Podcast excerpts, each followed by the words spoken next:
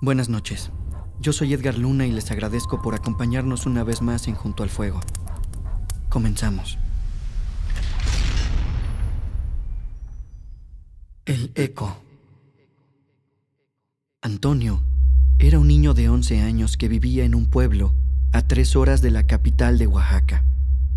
El año era 1981 y como casi todas las familias de aquel entonces, Antonio tenía cinco hermanos y tres hermanas. Él estaba próximo a estudiar la secundaria, así que constantemente se hablaba acerca de dónde la estudiaría. Pues no tenemos dinero para enviarla a una escuela en la capital. Decía el padre cada vez que su madre le preguntaba, por lo que era casi un hecho que se quedaría a estudiar en la secundaria del pueblo de al lado, a 15 minutos en carro y 40 minutos a pie. Tendrás que irte caminando. Quizá en algunas ocasiones pueda llevarte, pero no será siempre. Antonio era listo y no esperaba que lo llevaran. Sabía que tendría que caminar ida y vuelta.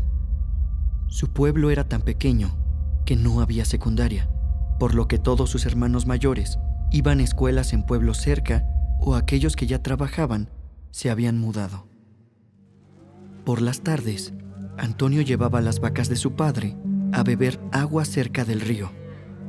Uno creería que es peligroso que un niño se encargue de casi una docena de vacas, pero en esos pueblos todos los niños sabían bien cómo hacerlo. A veces incluso se ponía a jugar con sus amigos en el río mientras las vacas comían o bebían.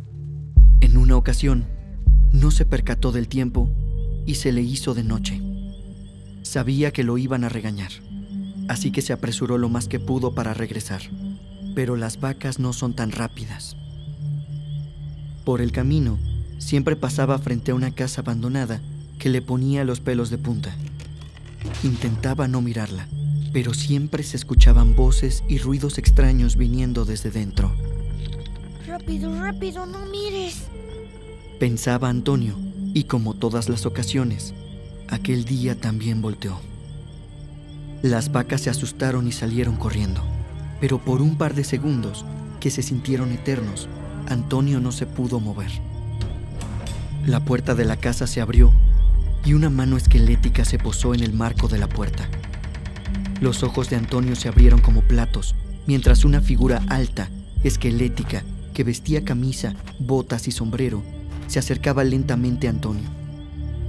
Al niño le temblaban las piernas y sin poder controlarlo, su pantalón y ropa interior se mojan silenciosamente.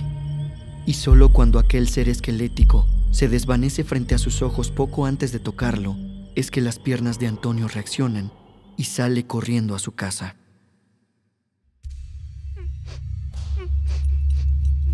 Nadie le creyó a Antonio y su padre tuvo que pasar la noche buscando a las vacas, de las cuales dos no aparecieron, lo que le valió más cinturonazos. Ese niño es un estúpido inútil. Perdió dos vacas como si tuviéramos para regalar. Su padre no dejaba de quejarse de él, y Antonio no sabía si le tenía más miedo a él o a lo que había visto. Un par de días después de lo ocurrido, llegó su hermana Fernanda. Ella iba de paso. Se dirigía hacia la capital porque su hermano Juan, el mayor de todos, acababa de conseguir que le prestaran un departamento y eso le permitía a ella quedarse con él y trabajar en la ciudad. Si quieren, puedo llevarme a Antonio para que estudie allá. Podría vivir con Juan y conmigo. Su madre lo dudaba, pues no quería dejar ir al penúltimo de sus hijos. Pero su padre, que aún estaba molesto, hacía comentarios desagradables. Llévatelo y que no regrese hasta que sea un hombrecito responsable que pueda pagar mis vacas. Los hermanos se fueron pocos días después hacia la capital, donde Juan los recibió en el departamento que le habían prestado. Es del papá de un amigo. Probablemente lo renten, pero mientras no esté terminado, podemos usarlo. El departamento estaba en obra negra. El baño funcionaba bien, pero todo era de concreto. Aún no había azulejos piso o electricidad. Y en el único cuarto había una cama grande en la que tendrían que dormir los tres. Me voy a trabajar, gritaba Juan antes de salir del apartamento por las mañanas, pero por las noches no decía nada al entrar, porque solía llegar tarde y prefería no despertar a sus hermanos. Antonio tuvo unos días de descanso antes de entrar a la secundaria. Aquí no tenía que limpiar, cuidar el ganado, alimentar a las gallinas o cualquier otra cosa que se les ocurriera a sus padres. Y ojalá Antonio hubiera podido decir que aquellos fueron días tranquilos, pero en aquella casa no dejaban de ocurrirle cosas extrañas. Una mañana, mientras desayunaba solo un plato de cereal, un vaso lo golpeó en la cabeza. Primero creyó que había sido su hermana, pero cuando giró para ver no había nadie, así que corrió al piso de arriba para descubrir que su hermana se estaba bañando. Antonio, completamente aterrado, se sentó a esperar que su hermana saliera. ¿Qué te pasó? Preguntó Fernanda al ver a su hermano con tanto miedo, y éste le contó lo que había sucedido, pero ella lo ignoró, diciéndole que seguro lo había imaginado. Antonio siguió viendo y escuchando cosas durante varios días, cosas que prefirió guardarse porque ninguno de sus hermanos le creía. En una ocasión, se vio a él mismo colgado del techo, muerto. Pero segundos después, abrió los ojos y habló.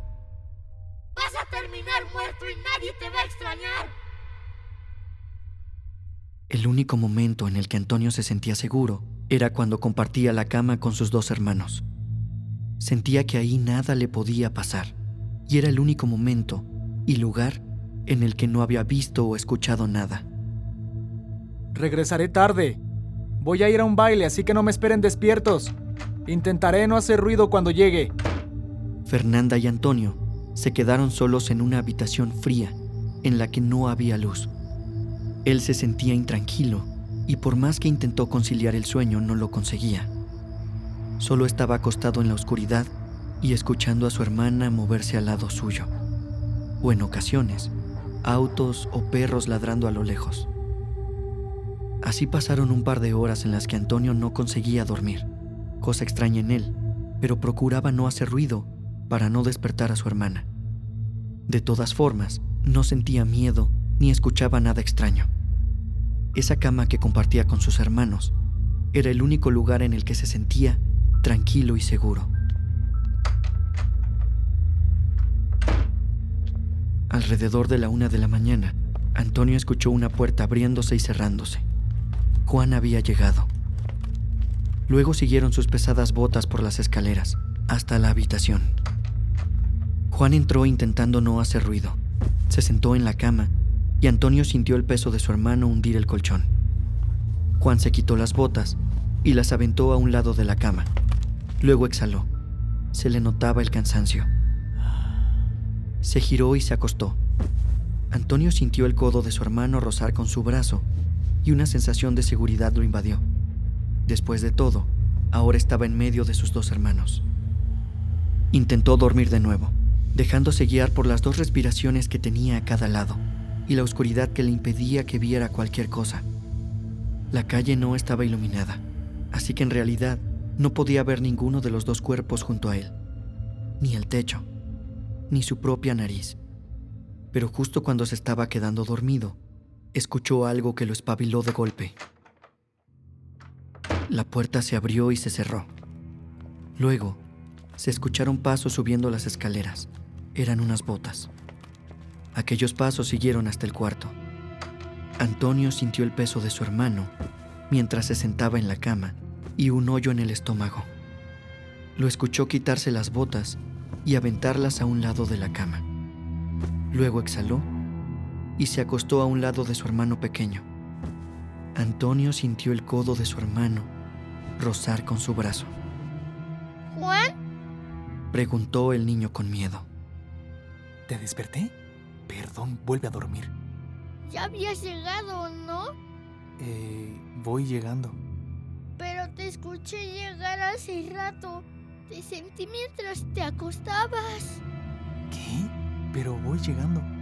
Alguien se acostó aquí junto a mí. Deja de inventar y vuelve a dormir. Lágrimas escurrían de los ojos de Antonio cuando sintió que Fernanda se incorporaba junto a él. Yo también lo escuché.